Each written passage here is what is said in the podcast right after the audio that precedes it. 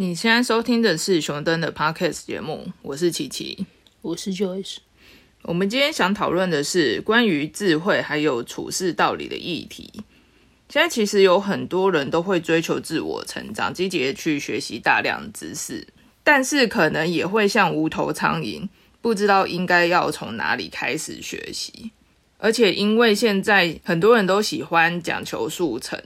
变成一开始投入去做某一件事情。之后，在短期没有办法看到成效，都会觉得说那个是完全没有用处的，所以又会开始寻找下一个目标，然后去追求自我成长。就是有发生过类似的状况嘛？就是有可能不知道自己要干嘛，或者是在学习上面有三分钟热度。我觉得我自己比较是兴趣导向，就是诶，这个什么东西我没看过，但是好像蛮有趣的。然后就去看一看，然后看完之后就说：“哦，那我看懂了。”然后但没有一个什么样的，因为我觉得其实知识是要可以应用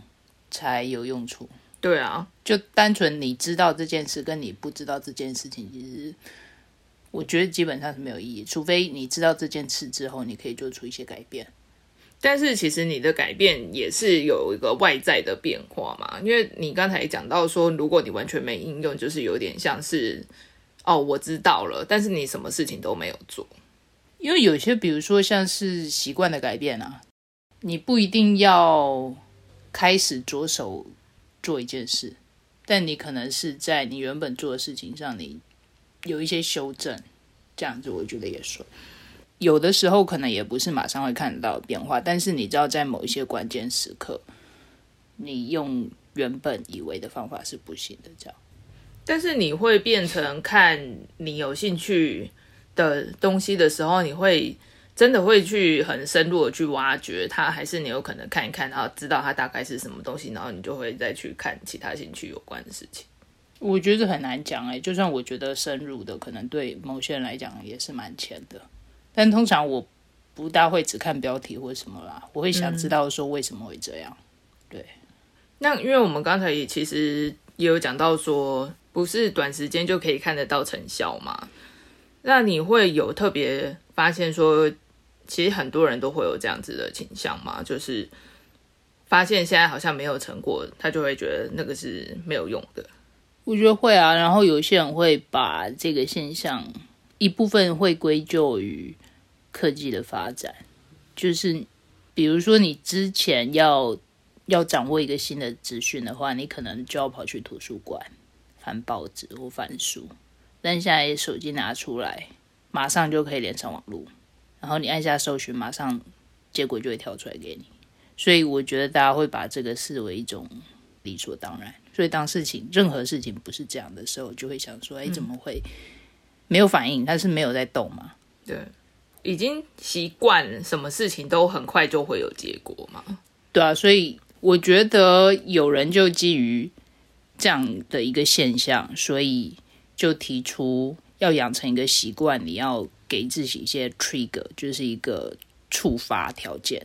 你要知道自己的触发条件在哪里，然后适时的给予短期内可感觉到的好处，然后才能让你自己有动力去达成长期来说对你才比较有好处的习惯。就是你单纯知道这长期来说对你有好处是没用的。有一点像是你要让自己看得到有变化了，因为其实已经知道说人类有这样子的习惯了嘛，现阶段有这样子希望速成的习惯，所以就要让自己在这中间短期内也可以看得到有不同的变化，才有办法继续这样子去做嘛。有的时候也不一定是变化，像是那种逐步给自己奖励那种也算，就是透过短期的利益让你自己可以持续做下去。一直到他真的变成习惯，嗯，但其实现在也还蛮多人会去推说那个保持有广泛阅读的习惯啦，因为我们其实也可以知道，像微软创办人，然后或者是一些很多知名人物，他们其实都会讲说，哎，他们每天花了很多的时间去在阅读这件事情上面嘛。就像那个股神巴菲特啊，他其实也是被讲说，他几乎一整天大部分的时间都是在读书，就是一天要读八百页。嗯，然后就是等于你差不多看到他的时候，你都会发现他就是抱着一本书一直在读那样子。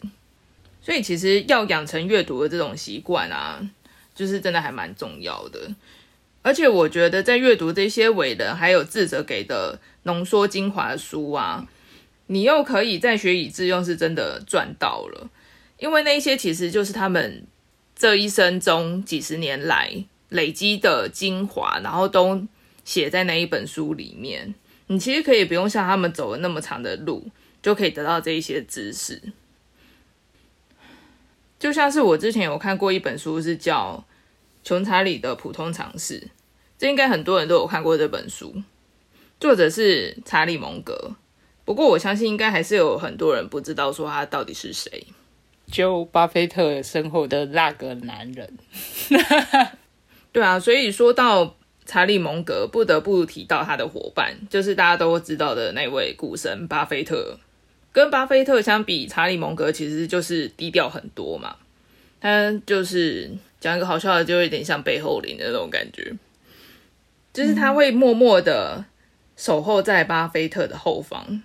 是他几十年的合伙人，因为他们就是有那个波克夏嘛，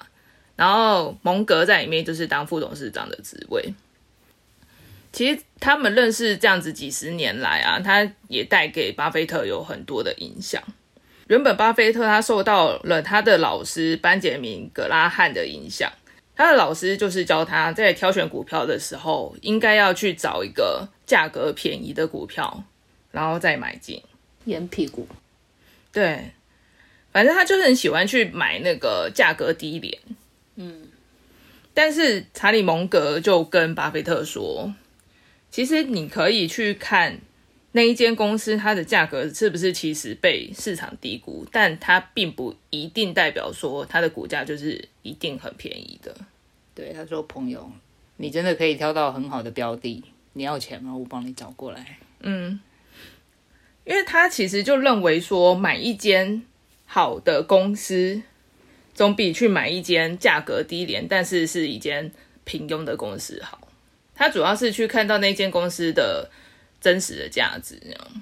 其实就是相对于它在市面上面的价格是低估的话，他其实都会觉得那个是可以考虑的。就他不是看到现在的高度，而是看到未来的价差。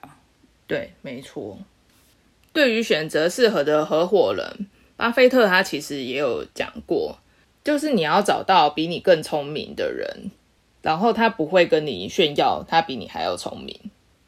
这样子，你就可以因为很多是来自他的想法还有建议的成就，所以就会受到大家的赞扬。而且他是在你真的犯下错误的时候，他不会事后诸葛，就是放马后炮，然后也不会因为这样子所以就生你的气，反而是会不计酬劳的继续为你工作，然后一起去执行你们想要做的事情。其实大家都觉得说他讲的这句话是在讲查理蒙格，因为很多人都觉得说查理蒙格是一个很聪明的智者嘛。因为除了像巴菲特会给他有很高的评价之外啊，还有其他的知名人士，还有企业家，像是 Spotify 的创办人丹尼尔艾克，还有 Dropbox 的共同创办人德鲁休斯顿。他们其实都会推荐说要向查理蒙格学习。那我觉得其实他这个合伙人的条件虽然很高，哎，对啊，因为光是要找到很聪明，然后但是他又不会心高气傲的人，其实大概就是要两个人合为一，然后当一个人用。对啊，可能不一定要完全互补，但是你们各有优势，所以才是一加一。或者说才需要一加一，然后但是他又重视你的未来，重视你的成就，就像那是他自己的未来、自己的成就一样。嗯，但其实就很困难啊，就是嗯，不要说你有没有办法找到一个像这样的，你有没有办法成为另外一个人的这样理想的合伙人？有办法吗？你有办法对另外一个人这样到这种程度？对啊，我是觉得还蛮难的啦，因为有的时候你真的一件事情涉入更深的时候，你其实大家都会有自己的利害关系。对啊，就要聪明，然后又要跟你合得来。嗯，所以查理蒙格就是被巴菲特评断是这样子的人物，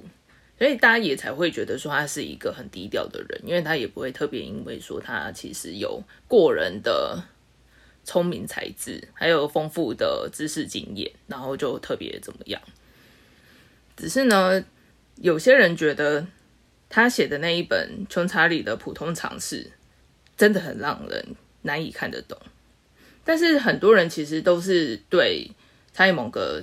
的说话或者是表达方式给予是以简单的句子去解释复杂的道理。但是我觉得，就像刚才讲的，应该很多人看过那一本书之后啊，就开始跳出来说：“哪有？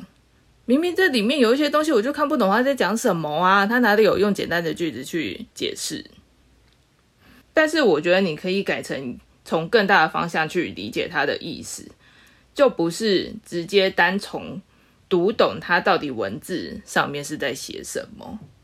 会比较容易懂查理蒙格所想要表达的意思。如果举例来说的话，我记得他里面有一篇是在讲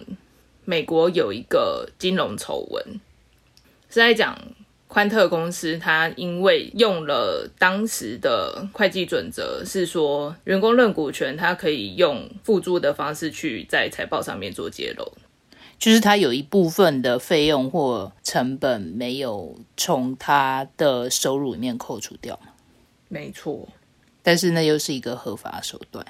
但是你这样做之后，就有人怀疑说，那你会不会有什么地方？也是用这种小手段，然后没有跟我讲实话。没错，所以他们那间公司的股价整个一路狂泻。但是你只要掌握其中的一些重点，就是像他们利用类似会计漏洞的方式去帮助那间公司的财报灌水嘛，然后你其实就可以怀疑到那一间公司的诚信问题。所以你其实也不一定要把里面每一个他到底文字到底在讲什么，或者是他讲的那个专有名词是在讲什么弄清楚。但你只要抓到这几个大方向，你其实就可以理解查理蒙格在这一段他其实就是想要表达有一些手法是灰色地带的，但是你不一定要这样子做。而且尤其在那一次的事件里面，还牵扯到了很多的专业人士，像。那间公司的会计师啊，就是他们明明就也知道说会有这样子的问题，但是还是容许这间公司用这样子的操作手法去美化它的报表。所以他其实，在书里面各个地方也一直不断的在强调说，他觉得人其实就是要诚实守信。我觉得应该是他有他的原则或什么，然后他当然会以。他自己本人平常会接触到的事情，或者他听过的故事，他自己比较感触的部分，当做举例来说明。嗯，那如果你本人不是对财务这方面比较有兴趣的话，就可能他举例子，你反而没有办法切身感受到。对，就是你真的没有商管背景的，你真的会搞不懂说他到底在讲什么了。但我们刚才也有讲到说，查理蒙格可以用简单的句子去解释复杂的道理啊，但他其实还是可以用幽默的方式去表达他所想要讲的事情。他其实原本是律师，这应该还蛮多人都知道的，但是他后来就是转行跟巴菲特一起工作嘛，也因为他有法律的背景，所以就会有一些人在他的演讲中就向他提问，就跟法律界有关的问题。他有一次就讲到，其实他觉得在律师事务所工作的人其实很矛盾，因为在聘请那一间事务所的公司，他遇到大麻烦需要解决的时候，他们反而会说：“啊，真是悲伤，那么多的官司，那么多的司法不公，就他们会故作忧郁，你知道吗？”但是其实你可以想得到，说如果一间公司它遇到很多麻烦需要打官司的时候，这反而会让那些律师受贿，因为他们就会有源源不绝的工作还有收入。所以呢，查理蒙格就在这时候以精神分裂的方式去说明那些故作同情的律师，然后用了幽默的话去形容他们，就像大瘟疫中的收尸人。当然，在瘟疫期间，收尸人一边手舞足蹈，一边拉小提琴，会显得非常怪异。就他用了一个很奇怪的比喻方式，就很少人会突然想到说，他们其实是一个那个帮人家收尸的，然后还要很快乐的在那边跳舞，就是会一个很奇怪的场景嘛。因为照理来讲，你收尸应该是一个很悲伤的情境，但是他反而因为工作来了。然后就很高兴这样，就是你会觉得有一些聪明人是不是都很常会给人家有一种怪怪的感觉，就是会不容易 get 到那个聪明人的点。我觉得还好哎，就是没有特别感觉到哪一个点很难 get 到，但有的时候可能像是那个把脑补或脑洞，就是你就不知道为什么他会连到那边去。对啊，就是事情的时候。他的思想会很跳，有的时候我会有这样子的感觉吧。还是你要跟我讲说你没有这种感觉，就是因为你也是聪明人，所以你他在跳的时候你也跟着跳的。因为通常是别人这样跟我讲，就是说你又跳到哪里去了。我的妈！我突然觉得我有点不太想要跟你录音了。你在讲说你自己是聪明人，是不是？我就说我是很认真的讲，就是通常是别人跟我讲说你跳哪里去了，然后就是说啊，Joyce 你突破盲肠了。但我觉得我通常还是会 get 到人家的点啊，只是我不一定会有反应。可是我觉得有一些人是会让人家觉得他有一点孤傲，然后讲话讽刺，或者是让人家真的觉得他很奇怪。但我觉得那跟讲话风格也有关系。你知道那种有大智慧的，你可以觉得他像爷爷那样子，嗯，对。但是有一些人讲话就不是那样。你这样会让我想到那个 EQ 高低的问题。其实也不一定是 EQ 啊，因为他可能他的情绪都没有起伏啊，他也不是生气所以才讲这话，只是他讲话习惯就是这样。你知道有一种就是所谓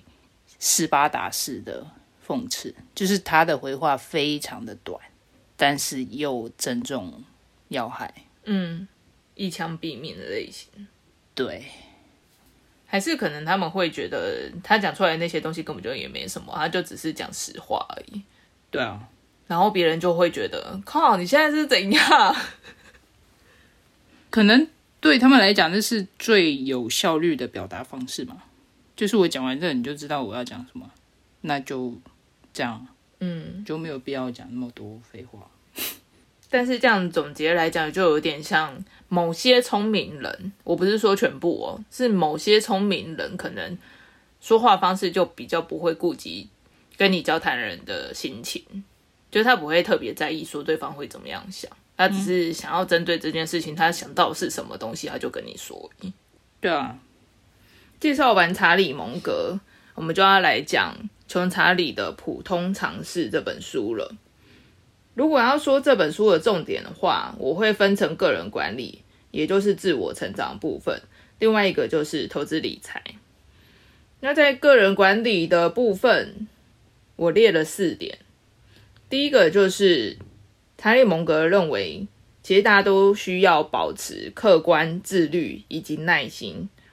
不断的学习，尤其是要学习跨领域、跨学科的基本知识。当然，我觉得很多人都会认为你要广泛学习，但是有一些东西并不是你可以很快速的学到不同领域上面的知识，而且你会认为一些跨领域的地方其实原本不是你的专业，你会反而觉得学习上面会有一些困难。这当然，查理蒙格他也知道这样子大家的想法，所以呢，他其实就在书里面回答到大家的问题。他认为，学习大量跨领域的知识，乍看之下令人望而生畏，似乎是不可能达到的事情。但是他觉得，掌握每个学门中真正的大道理就够了。这些内容并不算多，相互之间的关系也没有那么复杂。只要有足够的天赋，还有时间，大部分的人都可以拥有一种跨领域知识。其实，针对他讲的那一个啊。掌握每个学科中的大道理，其实就有点像是他们不同领域的基本知识吧。这就会让我想到第一性的原理。这好像是几年前马斯克访问的时候提出来才特别红的。对，因为其实这个心智模式是之前就已经有的，但是因为知名人士的应用，所以呢，大家就会反而开始关注这件事情到底有多重要。对啊，就是因为很多人就说啊，你又原本就不是火箭科学家，嗯，为什么觉得有办法做火箭？他说我就从最基本的开始想对啊，然后最后得出说，就是火箭只能一次性使用，这个其实不是它的必然。嗯，因为其实第一性原理就有一点像是，你应该要排除掉那一些后面的人已经给你的既定印象，然后你是要先从这件事情本身最根本的原因去思考。嗯，所以呢，他其实就像。也有人问那个马斯克他自己做电池这件事情，因为他就说一开始就会有人跟他讲哦，他做电动车其实电池的价格就还蛮贵的，所以呢，大家都印象说那个你要自己做那个电池，其实你就要花很多的钱，或者是你要去跟人家买电池就要花很多的钱，但是他就会开始去拆解说，所以我做电池需要哪一些的原料。然后再去市场去找那些原料，如果他买进来的话，要花多少钱？然后最后他算一算，他其实他自己制造一颗电池不用那么高的成本，所以他其实就排除掉了很多原本大家对绿电的那一些的印象。我觉得可能主要的有两种方式吧，一种是比如说呃电池一颗很贵，然后你就可以问说为什么那么贵？然后就是接下来就会列出里面有什么，然后接下来再逐个问说为什么需要这个，为什么需要那个。那另外一种就是从解决方法上面，比如说我的汽车需要电力，那有哪一些供电方式？嗯，就是一种是倒回去看，就一种是回溯式，一种是先把你要解决问题先列出来，然后专注于你要解决的问题。然后就可以尽量把那些杂讯筛掉。其实就有一点像是剥洋葱的方式嘛，就是你会先看到一个状况之后，然后你一直往内去挖掘，说到底这样子行还不行，然后应该要怎么样做，那样子一直去挖，然后最后你就可以达到说你到底应该要怎么样子去做。对。那个人管理的第二个重点就是，你必须要在脑中准备一组。思维模式，结合实际经验和透过阅读得来的知识，并且将这一些记录组成一个检查清单，作为未来决策及思考的工具。它这个其实就有点像是我列在第一点的跨领域学习的延伸，因为你必须要随时准备好各种可以帮助你判断的心智模型，而且你必须要记录下来，做成一个清单。在遇到任何事情的时候，你就可以从那个清单里面找到适合使用的心智模式嘛？因为它其实也可以引用蒙格在那本书里面的话，就是你不可以想着你遇到所有事情，你的工具箱就会自动跳出你可以使用的工具，而且想当然，你的工具箱里面不可能只有一把铁锤，你还会需要有其他的工具。那第三点呢，就是除了正向思考外，也需要练习反向思考。这个其实就是查理蒙格会一直使用的思考方式啊，因为就也有点像我们曾经有可能会听说一句话，就是如果你知道你会在哪里死掉，那就避免到那个地方去嘛。有的时候遇到问题，并没有办法使用正面的方式去解答，你可以试试看用这样子的反向思考方式。去想到底有什么样子的解决方式。其实，在《穷查理的普通常识》里面有一段，我觉得也还蛮有趣的。就是有一次，查理蒙格到了哈佛大学去做了毕业演讲。然后，我们一般其实也可以看得到一些知名人士，他去大学做毕业生演讲的时候啊，他们都会去给予那些毕业生一些勉励的话，还有在一些期许嘛。我们一般看到的演讲都是这样子，结果你知道查理蒙格在那里讲了什么吗？不知道。我先讲一下他的演讲主题好了，他的主题就是如何让自己生活悲惨。我再讲一次，如何让自己的生活悲惨。对啊，我真的觉得我看到那一段的时候，我真的觉得还蛮好笑的。他是不希望大家去听他的那个毕业致辞嘛？觉得好像这什么题目，好像对我来说没有用。啊，可是就是他会想要把这种事情应用在他的演讲上面，哎，就是他的反向思考模式。嗯，因为你其实就有点像是你整场就是在听反话，因为他的用意就是，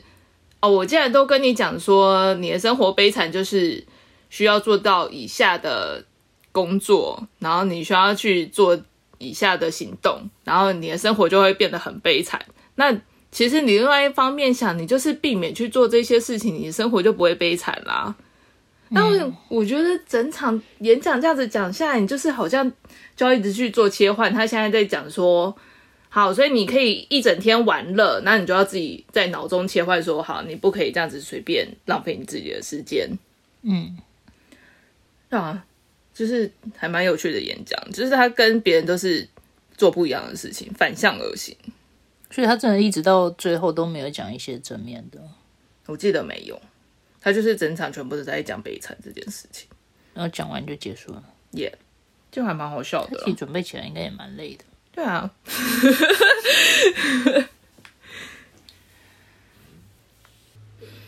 然后呢，第四点就是留意所有影响因素结合起来所导致的鲁拉帕路萨效应，并且避免铁锤人症候群。铁锤人症候群其实就是我们刚才也有讲到，你不可以让你的工具箱里面只有一把铁锤嘛，因为你只有那一把铁锤，其实你对什么样子的事情，你就只会拿那把铁锤用敲的。但有可能你要去解决那件事情，你并不是要用敲的，你有可能是要用拔的，或是用什么其他的方式用锯的，但是你只会用敲的。就不要只有单一观点嘛。就像刚才提到一种，就是你至少有正反两个观点。嗯，就是你在学习的时候，透过归纳得出一些第一性原理，然后你可以把这一些原理记录下来，或者是手读手记，然后后来你遇到其他的问题的时候，你就可以透过演绎走出你自己的脉络，然后解决那些问题。嗯，那另外一个，他书里面也有反复提到的鲁拉帕路萨效应，其实这个比较少人会听过。它的概念其实就是有很多不同的影响因素一起发生，进而产生叠加的效应，而且它产生的效应有可能还会比他们这些因素各自发生的时候产生的影响还要大。就大概是要跟你讲说黑天鹅是怎么发生的，嗯，就是你以为不可能吗？它就发生给你看。对啊，就像那个，如果你想要治好一种病，可能你单吃一个药方，它给的成效就是你好的有可能比较慢，或者是比较没有效果。但是或许你有可能是两三个复合药方，就是让它有综合反应的话，你比较有办法去治疗这个疾病。然后对于投资理财的部分啊，我有三个重点。第一个就是购买不需要长期费心管理，而且价值合理的公司，长期持有到价格推升至目标价后再售出。然后第二个就是不要患上过动症，频繁进出市场交易，减少摩擦成本，例如手续费、佣金或者其他时间经理。其实我觉得第一点跟第二点是在讲差不多的东西啦。而且其实大家应该都知道，说巴菲特的投资方式通常都是以长期持有为主嘛。但查理蒙格也是，而且查理蒙格还为交易中间不断收取的佣金、手续费自创一个词叫“灰金”。他创造“灰金”这个词啊，其实概念是源自于黑金。黑金我觉得应该大家都有听过嘛，它其实就是在讲说用不法手段贪污来的钱，就叫黑金。然后呢，查理蒙格就认为灰金和黑金其实有同样的概念，就有点像是凯因斯的乘数效应。对啊，所以我觉得听到这个词，应该就又有人想要把我们的 podcast 关掉了，因为又是一个这是什么鬼的专业词。其实讲白话一点，就是有在做交易的人都知道，我们交易会支付交易手续费嘛。还有，如果你有顾问的话，其实就还会额外再支付一些佣金。所以你不断的频繁去做交易，你在中间需要负担的费用会不断的增加。然而，获取这一些手续费还有佣金的灰金客，认为他们的钱是透过正当管道赚来的，但是他们可能会因为自身的利益。想要多收一点的佣金，所以就鼓吹，或者是直接帮你频繁的进出市场交易。所以查理蒙格就认为，这跟我用公款捞黑金的人是差不多的。所以就有些人就说，不要相信所谓顾问，各种顾问给你的建议，因为其他的利益跟你的利益是没有挂钩的，就是你最后到底赚多少钱。跟他可以得到多少汇金是没有关系的，嗯，或者说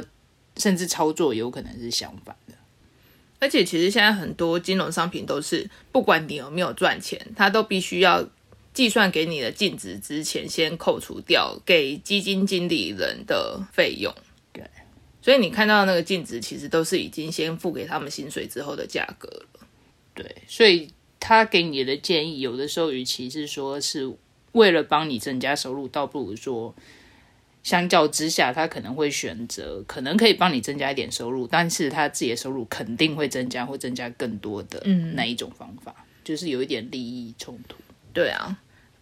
而且很多人其实会因为好像他真的帮你操盘有赚钱，所以你就会忽略到说你这中间。的任何的摩擦成本嘛，就是你付给他的佣金，因为你觉得你自己有在赚钱，而且还多过于那个佣金，你或许就会觉得这是还蛮合理的事情。嗯，对啊。OK，那我们来到第三点，最后一点，其实蒙格在里面也有强调说，我们可能你投资一家公司的时候，会去看那间公司的财务报表。但他认为，财务报表其实就只是计算企业价值的开始，而不是结果。你必须要额外的考量更多的因素，例如技术革命的影响、竞争优势或弱点、定价能力，还有你整个大环境的变化，这一些风险性的问题，然后再来重新调整报表上面的数字。这里我想要讲到我们前面说到的宽特公司员工认股权的事情。然后有人会想要把我们的 podcast 关掉了。简单来说，财务报表就是人编出来的，会不会基于一些原因，所以做了一些美化报表的动作？所以你应该要有自己的想法，客观的去分析它会影响到那一间公司的各种因素，然后再做一个审慎的判断。但我们其实也不是讲说每一间公司它都会去做一些美化报表的操作啦。但是，就像我们常会听到，我们应该对任何事物都保持质疑，并且追寻答案的心态，而不是其他人给你什么样子的结果，你都照单全收。那我们在前面总共说了七点，我觉得如果你想要找到一个快速可以弄懂查理蒙格到底想要我们怎么样做，你其实可以看一下书里面写到的飞行员的训练要素。我觉得这个其实就是一个精简版的做事方针。然后关于查理蒙格说到的要准备很多心智模型工具，我推荐可以再看一本叫做《超级思维》的书，它就是有关各种思维模式的百科全书。我记得它里面写了差不多三百六十个左右的思维模式，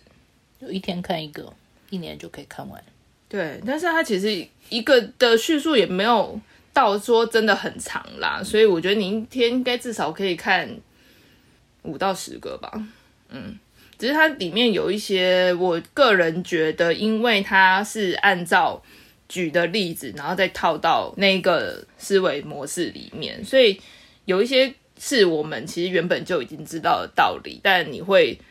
觉得它的叙述好像跟你原本想的有点点不太一样啦，因为就是已经应用化了嘛，所以它就会直接套到事例里面去，就会跟我们一般看到的定义有点点不太一样。那我们今天就讨论到这边，有任何想法或建议，欢迎在下方留言。如果你喜欢今天的节目，请给我们五星好评。我们下次见，拜拜拜拜